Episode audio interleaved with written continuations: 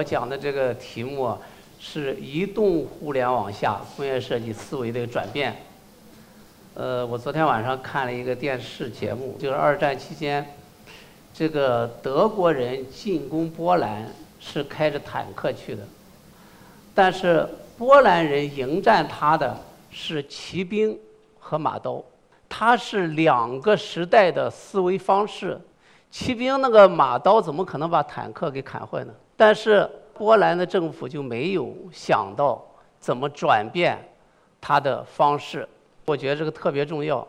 现在呢，请大家看这个图，在古代的时候，我们要造一个我需要的东西，那么我自己去想，然后我自己亲自动手去做，然后给我自己用，对吧？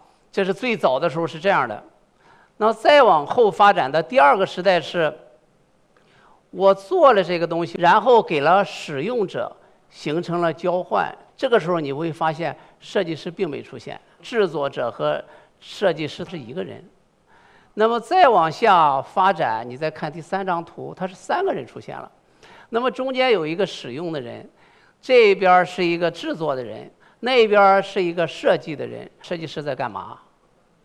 设计师要了解这个消费者他想要什么，然后还要了解这个制作者能不能把它做得出来。设计师的身份已经开始形成了，而中国就是在这一个阶段落后了。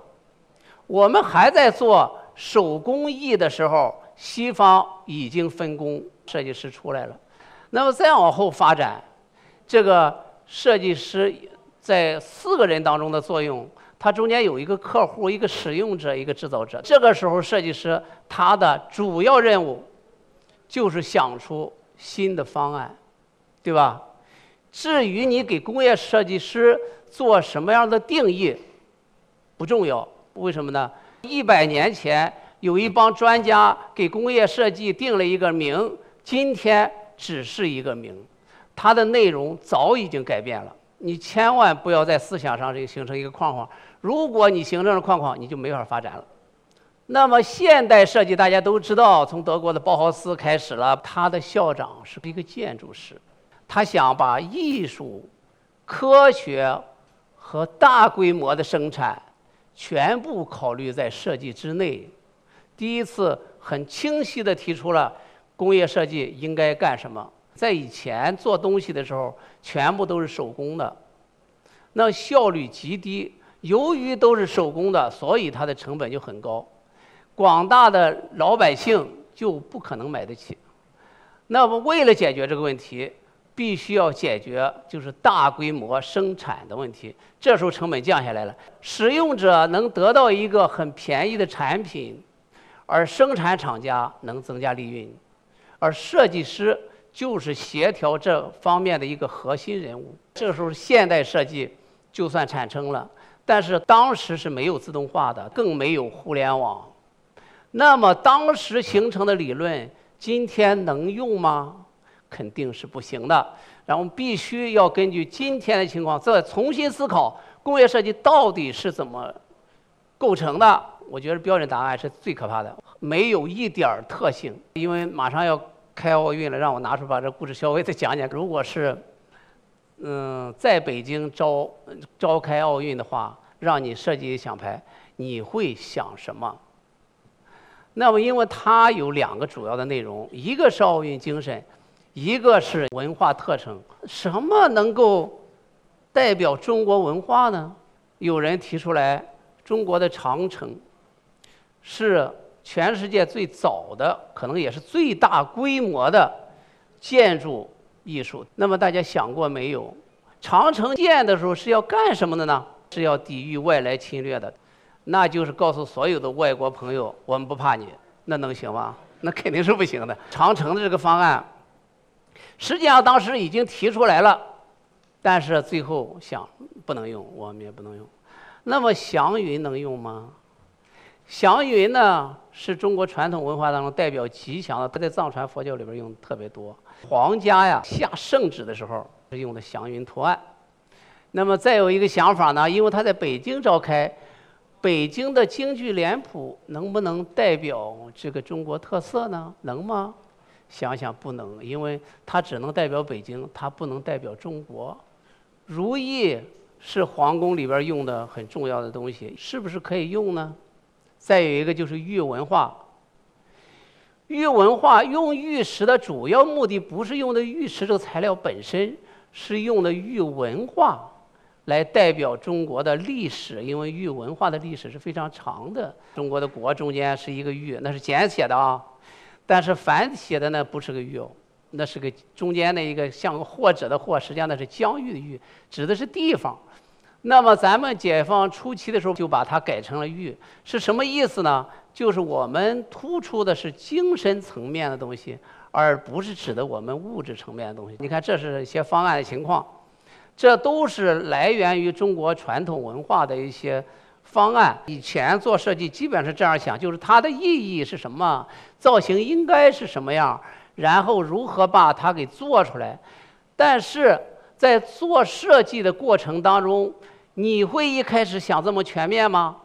不可能的，因为你在一开始做总的方案的时候，只侧重在它主要是干什么用，而不侧重在它怎么做，对吧？设计当中啊，最重要的到底是什么？我的观点就是最重要的就是方案设计。那我讲一个小的故事，在二战的时候，美国的空军为了避免飞机被这个击落的多，然后找了一帮。这个专家很多人提出来，那在那飞机上孔最多的地方，应该是就是几率击中的概率是最多的，应该加固这个地方。但是请大家一块儿想，这个方案对吗？肯定是不对的。回来的飞机没有弹孔的地方，是不是有的话就回不来了？那应该补的是没有弹孔的地方，对吗？所以我举这个例子，主要是告诉大家，就是做方案的时候，你考考虑的。一定要全面往前往后延伸，在做设计的时候，方案是最重要的，可能是看不见，但是隐藏在之内的。那么在当时的情况下是这样考虑的问题，换了时代怎么办？你看左边那个图，那么所有的人是在这儿坐在地铁里边准备去上班的，那么右边的时候你注意看，所有的人在看手机，看手机和不看手机。差别在哪儿呢？想过没有？今天做设计和以前做设计到底应该注意什么不同呢？看手机就说明在任何一个碎片化的时间之内，你都在接受信息，对吧？以前这个时候你脑子可能想事儿呢，现在你接受信息，所以这时候这个新的媒体公司就出来了，对吧？几分钟能把你给搞定。现在诞生的新的公司，滴滴打车也罢，什么旅游的也罢。所有的公司，你注意，它有一个特点，什么特点呢？平台加个人。它不光是互联网公司，所有的经营模式都改变了。包括你到地下室去吃饭，你会发现你要办一个卡，但所有的摊儿和这个卡之间的关系是什么关系？是一个合作的关系，对吧？那么今天，如果是你的思维方式再不转变的话，基本上就失业了。而且严格的说，全世界的公司一类只要一个，不要太多了。打个比方说，现在上大学，如果网上有一个课程，比方说我的课程哈，你们都去听，大家都觉得挺好，你又会传吧？所有的在和我重复的课程，你都会告诉别人别听了，就听王老师的课程就完了，对不对？会越传越多，越传越多。那么你就想一想。这么多老师是不是全部要下岗，全部要失业？五年以后或者十年以后，文凭不是那么重要了，对吧？包括你现在到公司上班，那都是要和下一效益挂钩的，对吧？这个时候要有大家一定要有独立的思考能力，而独立的思考能力不是和别人是一个观点的，一定要和别人不一样，这是市场当中的规律。而设计师呢？有两个思维方式，一个是要他要学艺术，一个他要学科学。这个学科学的人，他是逻辑性很强的，对吧？一到二，二到四，四到八这样下来的。这个搞艺术的人是很奇怪的，他就要和别人不一样，他穿的也不一样，吃的也不一样，他所有东西都不一样。那么作为产品来说，哪一个更重要呢？我的体会是在最前端创意的时候，这个艺术方面的东西特别重要，你可以天花乱坠的想，但是实现的时候科学很重要。所以我的观点是，设计师一定要在限制你的范围之内去天花乱坠的想。移动互联网之下，整个形态变化以后，我们开始重新考虑产品。举一个例子，手表原来的功能就是看时间，那我们今天的智能手表就不是看时间喽，它也可以音乐，它也和健身结合，它有 APP，它可以是第二个手机。那么你的手机现在只是打电话吗？很多人基本都看微信，对吧？这个电话的功能已经退到第四位、第五位去了。你连吃饭都是用手机的，对吧？点一点燃，它给你送过来，变化快的你根本反应不过来，所以很多企业都垮台了。它为什么垮台呢？它就是有一种侥幸心理，认为这个社会发展不可能那么快。但实际上，你想想，这十年的发展比原来的一百年的速度还要快。微信才有几年，那么微信还能活几年？活不了几年？了，对不对？很多新的东西过来，又把它给代替了。中国人做设计离不开中国的环境。你和国外的公司在竞争的时候，你靠什么竞争呢？因为很多来找我搞设计的，我发现这两天有一个特点，基本都是国外的公司来找我搞设计，啊，他就把他的设计拿给我看了。美国一个公司，他不能说公司名字哈，这不好。他说我们做了一个特别适合中国人喜欢的这个。汽车的内饰，你给我提提意见。他把那里边画了一个龙，整个一个龙镶嵌在里边，是高档车。我说你可以去问一问，谁能买这个车？那就是土豪里边的土豪才能买，是不是概念？正常人是不可能买的。你和外国的设计师竞争，你的优势在哪儿呢？你有中国血统，就是你今天的优势。你要把它给发到极，发挥到极致，对不对？